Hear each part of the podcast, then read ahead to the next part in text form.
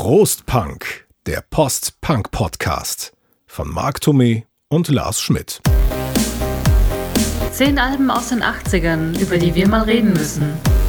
Postpunk, der Postpunk Podcast, Folge 20. Wir nehmen unser kleines Jubiläum mal zum Anlass und schauen auf zehn Alben bzw. Bands, die uns viel bedeuten, aber die bisher in keinen Kontext unserer Folgen passten. Nee, hat irgendwie nicht, so richtig. Hat, hat leider nicht, hat nicht geklappt ja, ja, bislang. deswegen müssen wir heute mal unbedingt drüber sprechen, haben wir uns gedacht. Ja, das Ja. können wir gerne tun. Das heißt, es wird eine Überraschung, es wird auch aber auch ein, nicht nur eine Überraschung für die Zuhörer, äh, sondern auch für uns beide. ich habe keine Ahnung, was der Lars da mit, mitgebracht hat und Ja. umgekehrt genauso. Ich weiß nicht, was Marc heute empfiehlt und von wovon er schwärmt. Ich fürchte, ich werde vielleicht nichts oder nur einen Teil davon kennen.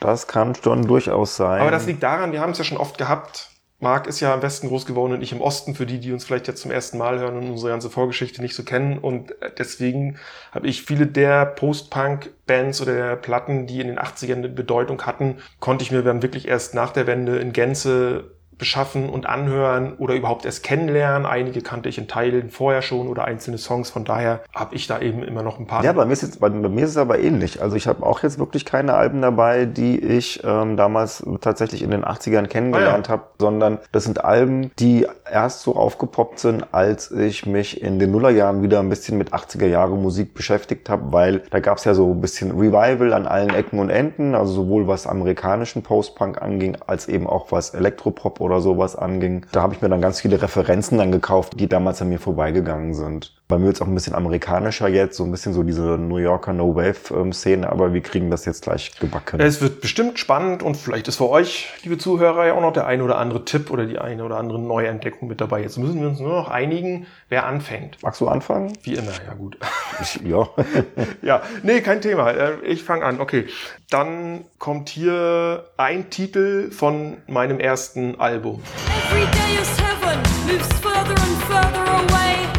Das war jetzt Heaven von Anne Clark. Ja, Ähm, Marc hat's erkannt. Also Anne Clark ist auch eine Künstlerin, die ich durchaus mag. Jetzt musst du ein bisschen was drüber erzählen, weil ich finde, das klingt Ja. unheimlich für Anne Clark-Verhältnisse unheimlich äh, gut durchproduziert. Also es fehlt mir so ein bisschen so dieses Knarzige, was normalerweise so Anne Clark-Stücke irgendwie Mhm. auch ausmacht. Also ich fange mal so an. Das ist vom Album Pressure Points von 1985. Und ich glaube, wenn mich meine Erinnerung nicht komplett trügt, ist es auch der Song, über den ich Anne Clark kennengelernt habe. Nämlich Ah, nicht, okay. zwar nicht Our Darkness oder, oder Sleeper in Metropolis. Interessant, ne? weil das sind ja eigentlich so die beiden Dinger, Das die sind du die beiden normalerweise Hits immer so als ja, ja, erstes und, kennst. und das wiederum lag auch daran und da, das weiß ich eben genau, dass dieses gesamte Album Pressure Points hatte ich damals zu DDR-Zeiten komplett auf Kassette mir irgendwie über Beziehungen überspielen können. Also nicht das Originaltape, aber ich bin irgendwie rangekommen, einer kannte einen, der einen kannte und der hatte es Mhm. und dann habe ich es überspielt, weil ich diese Musik geil fand. Auch das habe ich schon, glaube ich, in einigen unserer Podcasts mal kurz angerissen, dass Anne Clark damals wirklich eine meiner Lieblingsmusikerinnen war und diese Musik mir viel bedeutet hat und heute noch viel bedeutet, auch mich sehr beeinflusst hat. Speziell dieses Album ist natürlich mit diesen beiden Openern, also Heaven und der nächste Song heißt Red Sands, der geht genau in diese Richtung. Das geht schon mal so richtig geil los und nach vorne. Das hat John Fox produziert, dieses Album. John Fox, du erinnerst dich, der war früher mal bei Ultra Fox, bevor er dann ausgestiegen ist und solo auch ein, ein Album gemacht hat, ein sehr elektronisches Album, ich glaube 1980, mit diesem Hit Underpass zum Beispiel. Und der hat diese Platte produziert. Genau, und ich habe ja auch, das habe ich ja schon mal in unserem 80er-Podcast erzählt, damals ja Discos gemacht, äh, Schuldiskos und so weiter.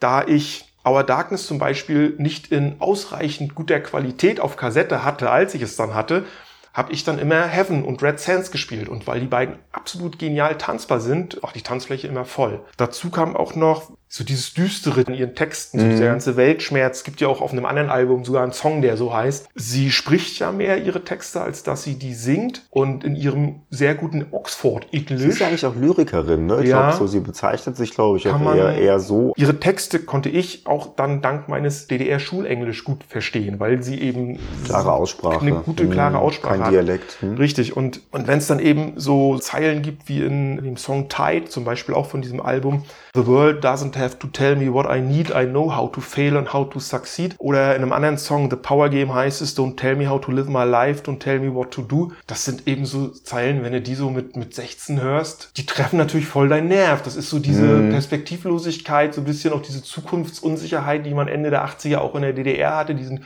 keinen Bock auf Erwachsenwerden, auf, auf vorgefertigte Lebensläufe. Auch das hat dazu beigetragen, Mhm. dass das N-Clark, also nicht nur bei mir, auch bei vielen meiner Freunde damals, echt gut ankam. Und deswegen wollte ich unbedingt mal diese Platte und. Clark vorstellen. Leider kam ja von ihr danach nicht mehr ganz so viel. Also es gab noch 87 Hopeless Cases und danach hat sie ja dann eher so sehr, sehr ruhige, teilweise auch so mit klassischen Arrangements oder viel mit Piano begleitete Musik gemacht und oder sich in den 90ern gab es glaube ich auch nochmal so ein Remix-Album, wo sie sich so im Techno-Stil hat remixen lassen. Ich habe sie einmal live gesehen, so Anfang der 2000er auf einem Festival und das fand ich allerdings totlangweilig, muss ich sagen. Ja, Aber- schwierig, ne, weil sie Ja. halt nicht so eine Bühnenpräsenz hat. Genau, aber wie gesagt, nach wie vor die alten Sachen Hm. sind bei mir ganz hoch angesehen. Jo, Marc.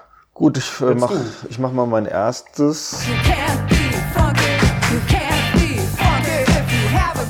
Also die Bush Tetras aus New York. Kenne ich nicht und obwohl ich, wie gesagt, die Stimme äh, gedacht habe, kommt dir irgendwie bekannt vor, aber nee, das äh, war ich dann auf der falschen Fährte vermutlich. Gibt's jetzt auch wieder. Damals halt eher so eine etwas kurzlebigere Band, 79 gegründet und 83 dann auch schon wieder vorübergehend aufgelöst, sind fast nur Mädels, außer dem Drummer, der ist ein Kerl. Der erste Single war Too Many Creeps und dann haben die halt einfach ein paar EPs gemacht und da ist halt unter anderem auch ähm, Can't Be Funky drauf. Wenn mich nicht alles täuscht, dann, ich habe das gelesen, ich bin mir aber nicht sicher, ob es tatsächlich so ist, aber ähm, Topper Heeden, der Drummer von The Clash hat das anscheinend produziert. Also diese, diese komplette äh, Rituals EP. Und die kommen halt auch so aus dieser amerikanischen No-Wave-Szene, die mich halt total interessiert, weil das halt eben so Ende der 70er, vor allen Dingen an, Anfang der 80er Musik ist, die halt so aus ganz vielen unterschiedlichen Elementen kommt. Also schon auch ein bisschen Black Music angehaucht, aber eben sehr funky. Auch so ein bisschen so das Umfeld von den Talking Heads sind da auch ein bisschen teilweise mit dabei.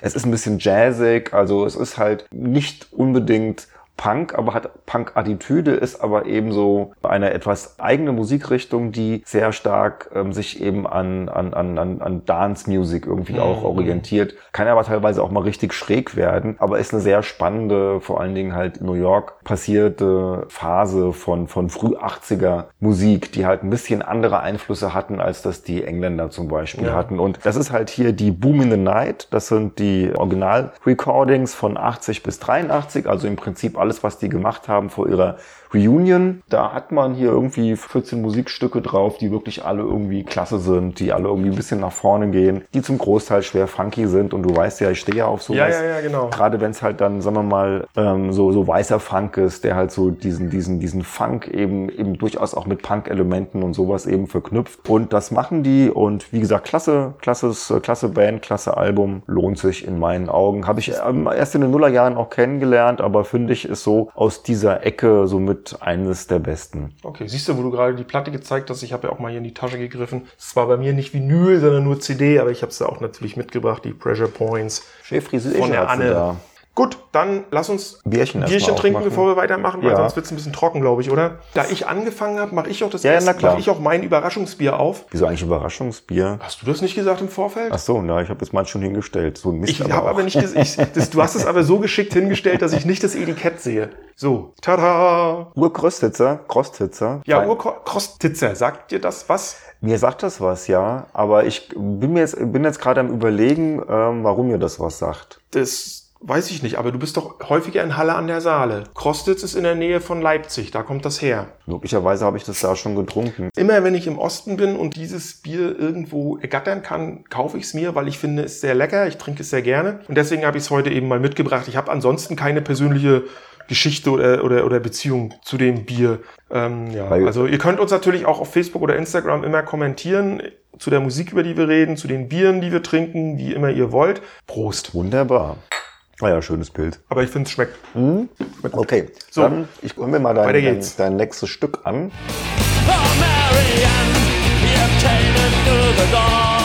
Ja, Marc, I Love You Marianne von Die Art. Äh, Pogo-Klassiker. Ist ja ein Party-Pogo-Klassiker von ihrem Debütalbum 4. Eine Punk-Post-Punk-Band aus Leipzig. Meine zweite Albumempfehlung heute. Das Album von 1990, obwohl ja eigentlich schon 1989. Denn die Geschichte ist folgende.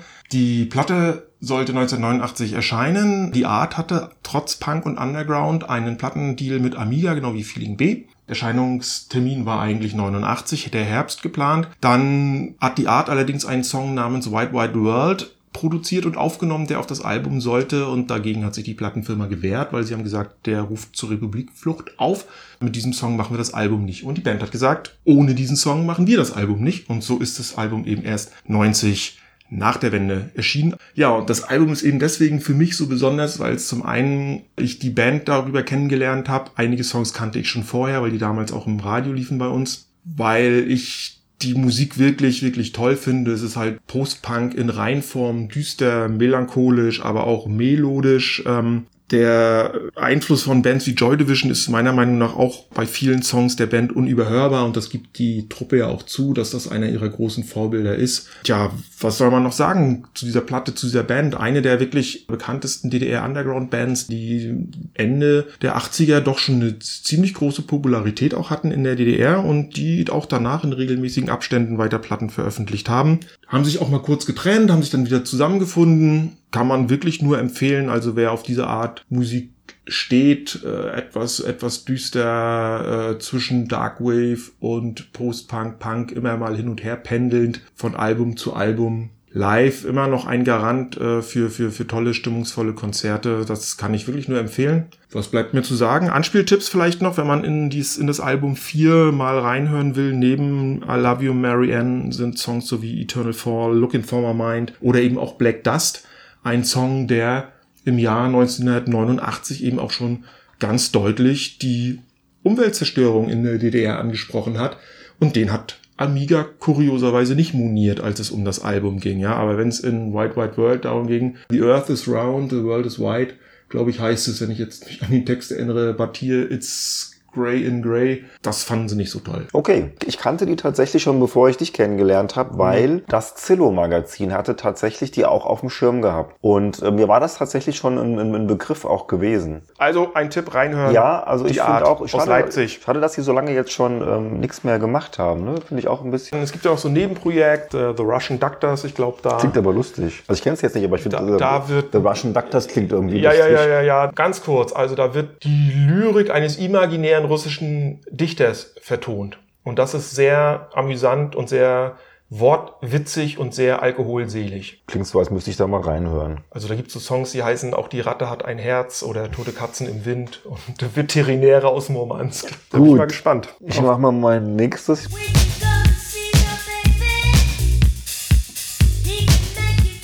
Wissen Sie, wie Slits auch, ne? Ja, das ist ESG. Ich bleibe mal in New York jetzt. Das sind die Scroggins-Schwestern. Die ähm, haben sich 78 gegründet in New York und dann 85 aufgelöst, haben dann aber in den Nullerjahren noch mal ein paar Platten gemacht. Das super Spannende an dieser Band ist, man hört es vielleicht auch ein bisschen an der Art und Weise, wie der Sound klingt. Tony Wilson hat die so ein bisschen entdeckt, der Factory-Gründer. Ah, stimmt, ich hatte gerade, ja, ja. gerade Und ähm, die, die ersten Tracks hat tatsächlich auch ähm, Martin Hannett produziert. Und ich hatte das schon mal Also der gesagt- Joy Division Ja, der. Joy Division Produzent. Gab dann später, also 99 Records heißt ähm, das Label, wo die dann veröffentlicht haben. Die hatten dann eine Lizenz irgendwie, das mit, mit Factory auch vereinbart, so dass halt auch dann die, die, die Tracks, die Martin Hannett produziert hat, dann eben auch auf den EPs und dann später auf den Platten landen konnten. Mhm. Ähm, dass das Album heißt Come Away with ESG, das ist das Debütalbum, aber es sind eigentlich zwei ähm, EPs, die man halt dann mehr oder weniger zusammengefasst hat, plus Ah, ja. nochmal zwei, drei weiteren Tracks. Und das finde ich halt total spannend, ja, so dieses Soulige,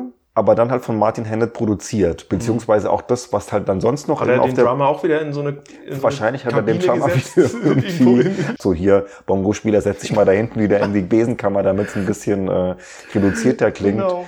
Aber, du, aber wenn ich sag, man merkt das schon so ein bisschen. ne? Es ist dieses Jetzt, total, sagst, ja, ja. es ist dieses total auf das Wesentliche reduzierte, was ja Martin Hannett eben damals auch mit Bands gemacht hat, eben wie Joy Division, ne? dieser ganz ähm, spezielle Sound von der, Pleasures. von der Unknown Pleasures ist ja auf seinem Mist gewachsen und das ist halt irgendwie das Coole hier an, an ESG. Da hast du halt diese, diese schwarzen Mädels und die singen halt da irgendwo so ihr, ihre Soul-Stücke, aber es ist halt überhaupt nicht schmierig und das ist überhaupt nicht irgendwie aufgepumpt, wie man sich so so Soul normalerweise vorstellt, sondern das ist eben auch so reduziert Mhm. ähm, auf das Wesentliche und das finde ich total klasse und die sind mega einflussreich als, also auch so in der Hip-Hop-Szene, die sind super häufig gesampelt worden mit einem ganz großen Potenzial, auch wenn sie damals halt nur ein einziges Album gemacht haben und das zweite kam dann glaube ich 2002 raus.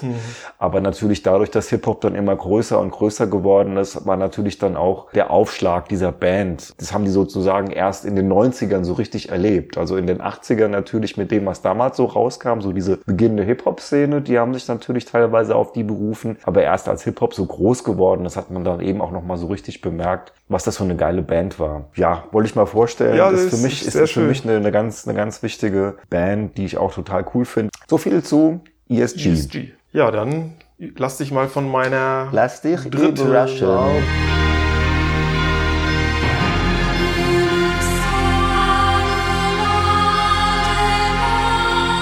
Also es geht um Dead Can Dance und das Album Within the Realm of a Dying Sun von 1987. Dead Can Dance ja das Duo bestehend aus äh, Lisa Gerard und Brandon Perry. Beide singen. Er ist so der Multi-Instrumentalist und obwohl sie auch sie spielt ja auch Harfe und glaube ich andere Instrumente. Ich bin auf dieses Album aufmerksam geworden irgendwann Anfang der 90er und ich weiß nicht mehr genau wo. Ich habe einfach mal dieses Cover bei jemandem stehen sehen und dieses Cover Ist hat auch geil. mich schon, mich, hat mich angesprochen. Es ist eine Statue von einem Grabmal vor einer Gruft und noch dazu kommt, dass diese Statue ein Tuch über den Kopf gehängt hat. Man sieht kein Gesicht und dieses Foto nimmt so ungefähr zwei Drittel des Covers aus und der Rest ist schwarz. Es steht auf dem Cover nicht drauf, wer die Band ist oder wie das Album heißt, das erfährt man alles erst, wenn man es umdreht. Und das hat einfach meine Neugier geweckt und ich habe mir dann irgendwie, kann ich die mir ja ausleihen, habe die mir nach Hause genommen, habe sie mir angehört und ich war hin und weg. Ich hatte sowas bis dahin noch nicht gehört. Also diese Mischung, das war irgendwie, das klang nach Mittelalter, das klang nach Klassik, das klang aber auch modern. Ich glaube, allgemeinhin bezeichnet man das als Neoklassik heute oder auch damals schon. Ja, Neo-Folk, ich weiß es gar nicht. Nee, eher Und Neoklassik. es ne? war vor allem, war es natürlich so düster und geheimnisvoll und, und, und sphärisch und das hat mich gleich gefesselt, vor allem auch die Stimmen, besonders die von Lisa Gerard. Also auf der A-Seite, die Stücke werden komplett von Brandon Perry gesungen und die B-Seite singt komplett äh, Lisa Gerard. Aber die von, von, von ihm sind dann wahrscheinlich auch ein bisschen mehr Abtempo, oder? Weil ich habe das schon häufiger Ja, erlebt, dass dann auch da liedhafter eher. Ihre Hm. sind ja dann auch gerne mal So so, sphärisch, so genau. wie dieses Hm. mit diesem und dieses, gerade dieses Glockengebimmel und dann kommen dann diese sehr, Trommeln sehr im wuchtig Hintergrund. auch. Ja, ja. Also es hat ja sowas Zeremonielles, es, es weißt du, lässt sich irgendwie so ganz, ganz schwer auch beschreiben. Also ich war jedenfalls hin und weg. Also der Song heißt Summoning the Muse. Also einfach so Gänsehautmusik für mich. Ne? Und dann habe ich natürlich mehr gehört. Das Nachfolgealbum äh, The Serpent's Egg geht auch so in die Richtung. Also die beiden zusammen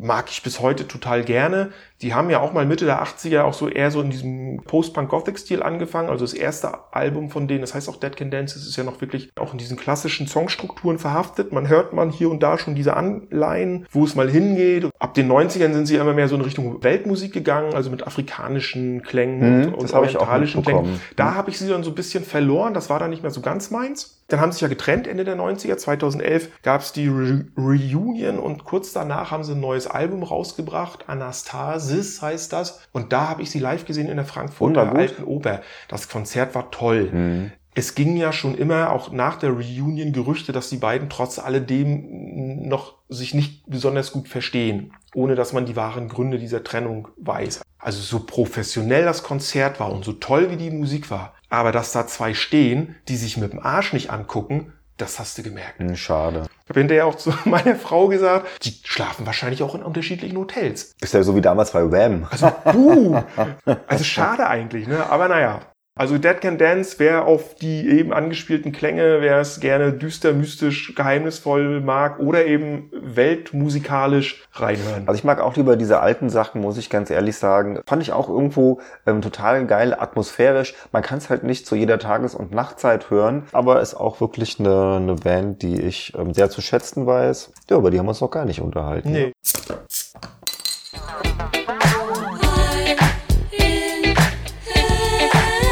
Also ich bleibe hier bei Disco. Und man muss sagen, es ist auch wieder irgendwie, also Musik.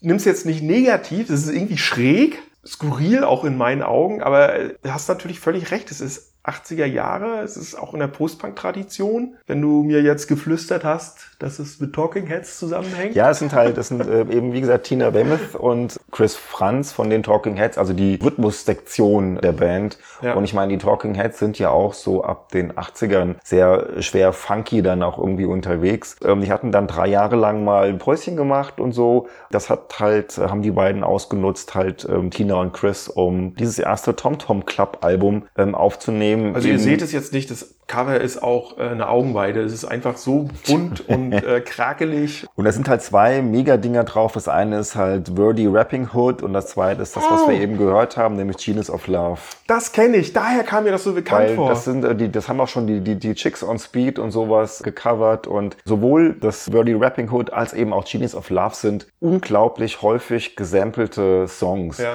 In New York dachte man damals halt tatsächlich, das ist eine schwarze Band. Also man wusste nicht, wer ist denn das jetzt, weil man irgendwie nicht drauf kam. Also es klingt wirklich nach irgendwelchen Afro-Americans, die da halt irgendwo genau das hier machen. Ja. Und dass das halt die beiden, also dass das die, die, die, die Rhythmus-Sektion der Talking Heads ist, hat man damals irgendwie nur schwer wahrgenommen, ja, aber war relativ erfolgreich. Also das Album kam dann 81 raus, das heißt auch Tom Tom Club, ist immerhin in den USA auf Platz 23 ähm, durchgestartet, was ja auch ganz in Ordnung war. Aber an den, an den Erfolg kamen sie halt dann nicht mehr ran. Also die haben immer wieder, auch mal wieder in diesen Phasen, als die Talking Heads dann halt nichts gemacht haben, haben sie wieder ein neues Album gemacht. Auch dann, als sich die Talking Heads aufgelöst haben, haben die immer mal wieder in regelmäßigen Abständen ein neues Album auch ähm, rausgebracht. Also es geht nichts an diesem Ding vorbei, weil das das erfolgreichste war und ich finde auch irgendwie so das Schönste und ist für so ein Seitenprojekt einer Band, die mir auch sehr am Herzen liegt. Irgendwo ist es klasse, weil man merkt, es ist nicht nur David Byrne, der da halt irgendwo so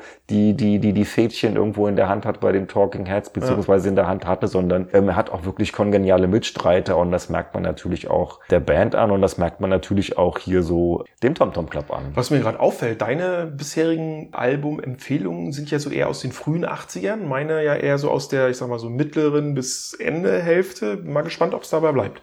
ja? naja, ich glaube bei mir ja. Wollen wir noch mal ein Bierchen aufmachen? ja, können wir Also auch. ich, ist, noch, ist noch ein kleines da. ein kleines. Ich habe jetzt auch nichts nichts äh, Großartiges mehr äh, besorgt. Das ist dieses, dieses Kaiserbier. Eines Helle hatten wir noch nicht. Das ne? hätte, nee, genau, das hat man noch nicht ausprobiert. okay. Ich habe das schon mal mit meinem Bruder mal angetestet und ähm, wurde für gut befunden und darum dachte ich, darf der Lars auch mal ein Stückchen von das ist trinken. aber, das ehrt mich. Es ist halt klassisch helles, aber durchaus eben sehr lecker, angenehm zu trinken. So viel sei verraten. Stichwort Helles passt nicht zu meiner nächsten Platte. Aber welche meiner heute vorgestellten Platten war denn schon hell oder gar irgendwie lebensfreundlich und Ja, wieso? Die, die Art war doch schön. Ja, das stimmt. Ich mach mal das nächste Ding an. Das war ja schon Post-Punk-Tanzmusik sozusagen. ja, also ich fand wirklich so auch so der Refrain und alles. Also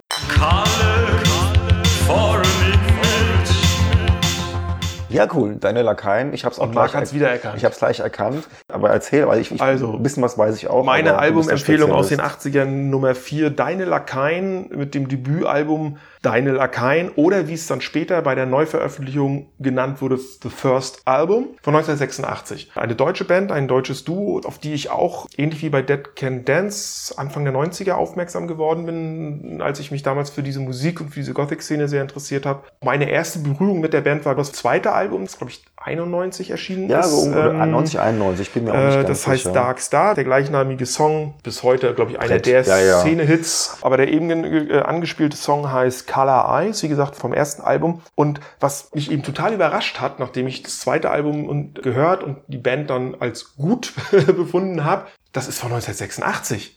Ja, Wahnsinn. Und für Klingt 1986, das für eine deutsche Hm. Platte, die selbst finanziert und in Eigenregie aufgenommen wurde, ist das der Hammer. Für 1986 hat diese Musik eben was total Neues dargestellt. Also nicht nur so elektronisch, sondern es hatte so eine avantgardistische, experimentelle ja, die Stimme halt auch von ähm, ihm. Die ne? Das Stimme ja von so dem Beljanov ist halt sehr markant, aber So- auch sehr so Opern- vielseitig, opernhaft wandelhaft. schon, ne? Also muss man ja wirklich mal sagen, es ist unglaublich. Ernst Horn, der Musiker dahinter, der ist Kapellmeister und Pianist, das hat der studiert, das ist sein Beruf. Der hat davor auch, frag mich nicht, bei welchem Orchester oder so ähm, gearbeitet, aber er hatte keinen Bock mehr darauf. Und dann hat er eine Anzeige aufgegeben, dass er einen Sänger sucht für irgendwie ein experimentelles Musikprojekt. Daraufhin hat sich Alexander Veljanov, gebürtiger Mazedonier, gemeldet.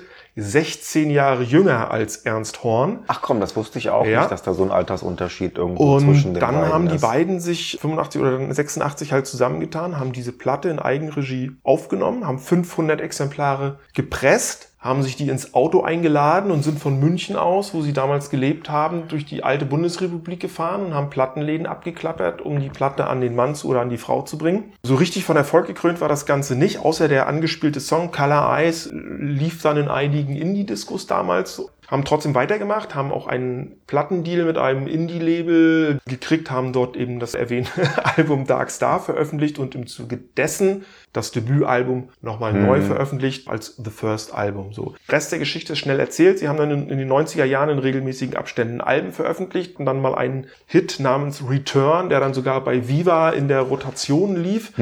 Heute muss man neidlos anerkennen, dass sie nicht nur zu den deutschen, sondern zu den international besten, etabliertesten, anerkanntesten Acts aus, ich sag mal, dem Darkwave Elektro Genre zählen. Auch live ein Garant für großartige Konzerte. Weil trotz dieser elektronischen Dominanz der Musik schaffen sie es jedes Mal auf jeder Tour, die Songs irgendwie neu zu interpretieren und zu arrangieren. Was natürlich wieder an dem Ernst Horn liegt, weil er es einfach drauf hat. Unterstützt immer noch von Gitarre, Cello und Violine. This time Okay, also schon, schon wieder Mädels am Marc Start. hat mich schon wieder überrascht. Ja, ähm, aber auch, auch das ist wieder so ein, so ein absoluter eigentlich ja, Geheimtipp und zwar Delta 5 aus Leeds. Und zwar kommen die aus dem Umfeld von Gang of Four. Ah, ja. Und man merkt es dann halt auch. Also, Also, es klang wirklich also sehr, sehr groovy. Also war schon. Auch die Stimme fand ich irgendwie cool. Bisschen Also- an Slits erinnernd. ja, also irgendwie Leeds, äh, Gang of Four und auch Delta 5 haben halt ein bisschen diesen, diesen ähm, Funk halt auch für die Engländer entdeckt. Aber ist natürlich wesentlich punkiger als das, was wir jetzt davor, also was ich davor äh, vorgestellt habe. Gang of Four wollte ich eigentlich vorstellen, aber ich dachte, die sind jetzt wieder so wichtig und so bekannt, dass es eigentlich schon kein Geheimtipp mehr ist, weil die Entertainment von denen ist echt ein großartiges Album. Delta 5, das Album heißt ähm, See the Whirl, ist auch das einzige, was die gemacht haben. Problem ist so ein bisschen, die hatten mit äh, Mind Your Own Business einen Megatrack, der auch ziemlich erfolgreich war, der bis heute noch als ganz großer Klassiker der Post-Punk-Ära zählt, der auch von diversen Künstlern covered wurde. Und dann kam halt dieses erste Album. Da war man sich sowohl bei der Presse als auch in der Band irgendwie so überhaupt gar nicht ähm, einig. Also habe das jetzt ein bisschen verfolgt, ein bisschen durchgelesen und man sagt, es wäre ein bisschen zu weich gespült. Also man hätte die Punk-Energie, die ja durchaus dieser Musik innewohnt, nicht so ähm, auf die Scheibe draufgekriegt und dementsprechend gab es da wohl auch dann ein bisschen ähm, Differenzen in der Band und die haben sich dann halt auch schon 81 wieder aufgelöst. Also hat,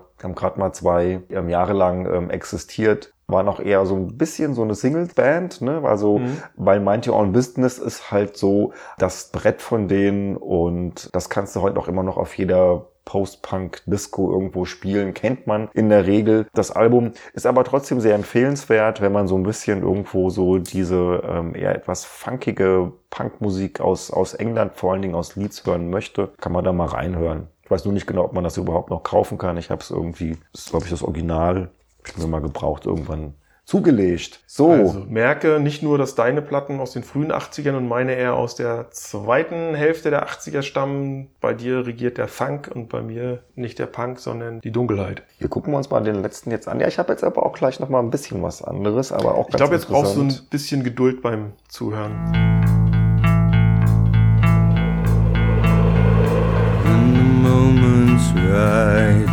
Wir sind bei den Fields of the Nephilim und natürlich bei jemandem wie mir, der Gothic Rock Ende der 80er und in den 90ern über alles geliebt hat. Das Album The Nephilim von 1988, das zweite Album dieser Band. Die haben ja insgesamt damals nur drei überhaupt ja nur rausgebracht. Zwischen 86 oder 87 und 90. Da war schon wieder Schluss dann, ne? Ja, ja, ja, ja. Und wie gesagt, wenn man in der, in der damaligen Zeit Sisters und Mission gehört hat, dann landet man zwangsläufig natürlich bei den Fields of the Nephilim. War somit das Wichtigste, ne? Also Und neben, neben, den, du- groß, neben und den großen Namen. Sie also, werden ja immer so als so ein bisschen als ja hinten angenannt, so als so ein bisschen die Nachahmer und und so weiter. Finde ich völlig zu Unrecht. Die haben der Szene schon oder der dieser Musik schon ihren eigenen Stempel aufgedrückt, weil sie natürlich neben ihrem Outfit was was ich auch total geil finde. Also wirklich so dieses Spaghetti-Western-Dings nachzumachen mit diesen Cowboy-Outfits, mit den Hüten, mit diesen langen Mänteln und Aber so weiter. eins zu eins. Alles so schön ja, eingestaubt, ne? alles so schön mit, an, mit, guck- mit Mehl ja, ja. eingestaubt so. und so.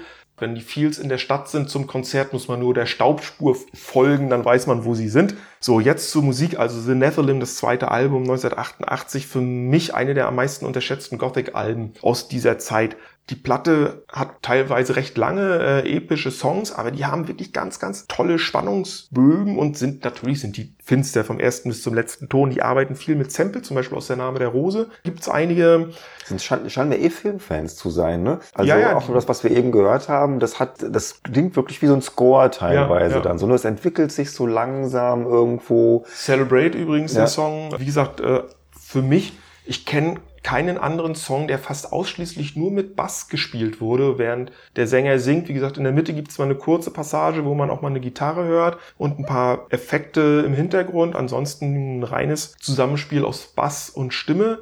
Das Album hat Klassiker wie Moonchild, Love Under Will oder Last Exit for the Lost drauf und hervorgebracht, gerade das letzte, das ist ja so ein neun Minuten Monster, was sich steigert, steigert, steigert und immer mehr Dramatik aufbaut zum Schluss. Auch so ein Gänsehautding für meinen Geschmack. Auf diesem, aber auch auf allen anderen Alben geht es natürlich viel bei den Fields so um Okkultismus, um, um alte Mythologien und so weiter. Der Begriff Nephilim zum Beispiel stammt auch aus der Bibel, aus dem ersten Buch Mose, aber auch aus den Apokryphen. Also die gibt es nicht nur beim Känguru, die gab es ja auch früher bei der Bibel. Und die Nephilim sind eben laut Bibel riesenhafte Mischwesen aus männlichen Göttern und Menschenfrauen. So, haben wir noch mal ein bisschen klug geschissen auf die Art und Weise. Genau, und da war leider dann auch nach dem dritten Studioalbum 1990, das nannte sich nämlich Elysium, dann haben sie 91 noch auch ein wirklich, wirklich gutes, für das Genre sehr gutes Live-Album namens Earth Inferno rausgebracht. Es, gibt eine tolle DVD mit den Konzertmitschnitten von 88 und 90, kann man sich mal angucken. Oder auf YouTube gibt's das auch. Visionary Heads und Forever Remain heißen diese beiden Konzerte. Und dann ist die Band auseinandergebrochen. Der Sänger Carl McCoy hat dann das Solo-Projekt einfach nur Nephilim Stimmt, ja, das gemacht. mir das auch war so ein was. bisschen, in die Mhm. ging ja so ein bisschen in die Industrial Rock Richtung. Die anderen Musiker haben dann erst unter einer Band namens Rubicon und dann unter einer Band namens NFD oder NFD dann äh, weitergemacht. 2005 gab es ein Comeback, allerdings nur von Sänger Carl McCoy mit neuer Besetzung, ein Album namens Morning Sun. Aber seitdem gibt's außer äh, immer wieder Live-Aktivitäten auch nichts Neues mehr zu hören von der Band. Okay, meine letzte Gruppe, mein letztes Album ist auch wieder mal ein Kerl singen.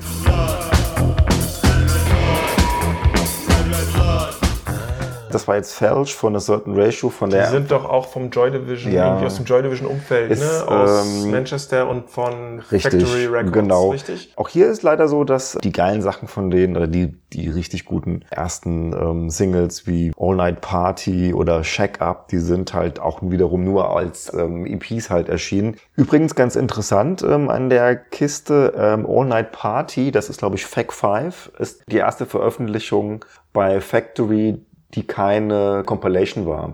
Ah, also. Certain Ja. Ratio waren so die erste Band, die ähm, da tatsächlich eine Single Richtiges- rausgebracht eine richtige hat. Single, ja.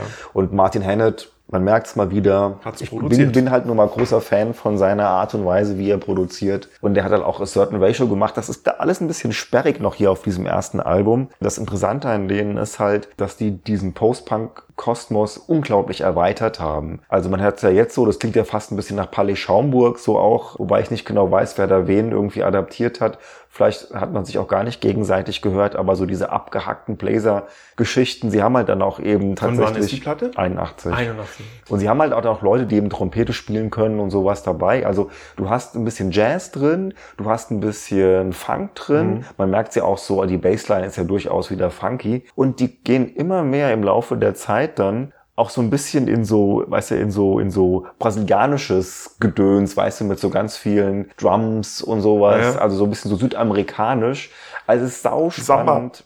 Ja, so ein bisschen Samba, Samba de. Janeiro. Und die machen dann auch gerade Mitte der 80er, als auch New Order ähm, dann angefangen hatte, richtige Dance-Music zu machen, gehen die auch ein bisschen in diese Richtung. Aber halt irgendwie aus einer anderen Warte heraus. Und die gibt's auch bis heute noch. Ja. Und ich finde, die Band ist nach wie vor unheimlich spannend, weil die halt einfach ähm, sich auf keine auf kein Genre irgendwie so festnageln ließen. Also es gibt vor der hier, die Platte heißt To Each. Es gibt davor noch eine, das ist aber keine, keine offizielle. Das äh, Ding nennt sich The Graveyard and the Ballroom. Das sind halt äh, Outtakes, Demoaufnahmen und sowas, Konzertmitschnitte. Und da klingen die halt wirklich äh, wie, wie, wie Joy Division. Also man hört sie auch ein bisschen so am, am Gesang. Also die kommen schon aus dieser Joy Division-Ecke eher, Ja. aber sind dann halt später in eine ganz andere Richtung irgendwie abgedriftet. Und das macht die nach wie vor sehr spannend. Also gerade diese ersten drei Platten, das ist die, die danach heißt ähm, Sextett. Und dann die dritte von 82, also Sextett und ähm, I'd Like to See You Again sind beide von 82. Da kommt dann das eben auch ein bisschen mehr so mit diesen Samba-Geschichten und sowas halt drauf. Und es ist halt irgendwo einfach eine verrückte Mischung, finde ich, wenn du so aus so einer Joy Division-Ecke kommst Ja, und das dann Fall. halt mit solchen Sachen irgendwie Ja.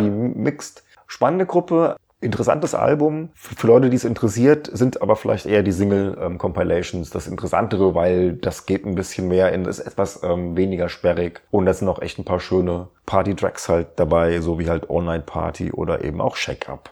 Check-up kenne ich, glaube ich. Das, kann, ja, das ist auch mein- so einer der, der großen Ja, Hits meine ich der jedenfalls. Ja, ja. Naja, dann haben wir es ja, wa? Zehn Ja. Alben der 80er, über die wir unbedingt mal reden mussten. Wir haben es getan. Ja, haben wir tatsächlich jetzt hinter uns gekriegt. Ich denke schon, dass das ein oder andere Ding dabei ist, wo man, auch wenn man sich mit 80er Jahre Musik ein bisschen auskennt, dann doch nochmal was Neues entdeckt, weil das waren jetzt doch zum Großteil halt eher ein bisschen auch unbekanntere Bands, aber Also bei dir, ähm, naja gut, aus meiner Sicht, bei dir schon. Ja. Bei mir weiß ich nicht, aber es kommt ja immer aus der Sicht des Zuhörers, Ja, auf die Sicht des Zuhörers an. eben, ne, aber es war wirklich alles ziemlich rein 80s, so muss man schon sagen. Und Mhm.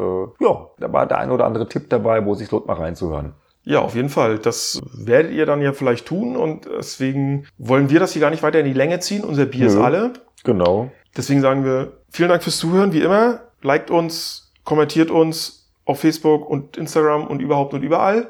Und die nächste Folge, da wird's. Wollen wir das jetzt nochmal, wollen wir das schon sagen? Wir machen mal einen Cliffhanger, oder? Wir Ja, müssen ja nicht sagen, um wen es geht, aber wir können ja, Ja. vielleicht eine Anspielung machen. Also es wird mal wieder eine Bandfolge. es wird um eine einzige Band geben, genau. Ja. Wir tragen Sonnenbrillen und es wird eine Nebelmaschine geben. Es geht aber nicht um die Blues Brothers. Nee, aber das ist, kommt schon relativ nah und ähm, ich glaube... Schwarze da- Klamotten sind natürlich obligatorisch. Ja, ja, das, ähm, das gehört auf alle Fälle dazu. ja. Also ihr dürft gespannt sein. So sieht's aus. So sieht's aus, genau. Von daher, vielen Dank fürs Zuhören. In Macht's gut. Sinne, jo, Tschüss. Prost, Punk. Bis zum nächsten Mal.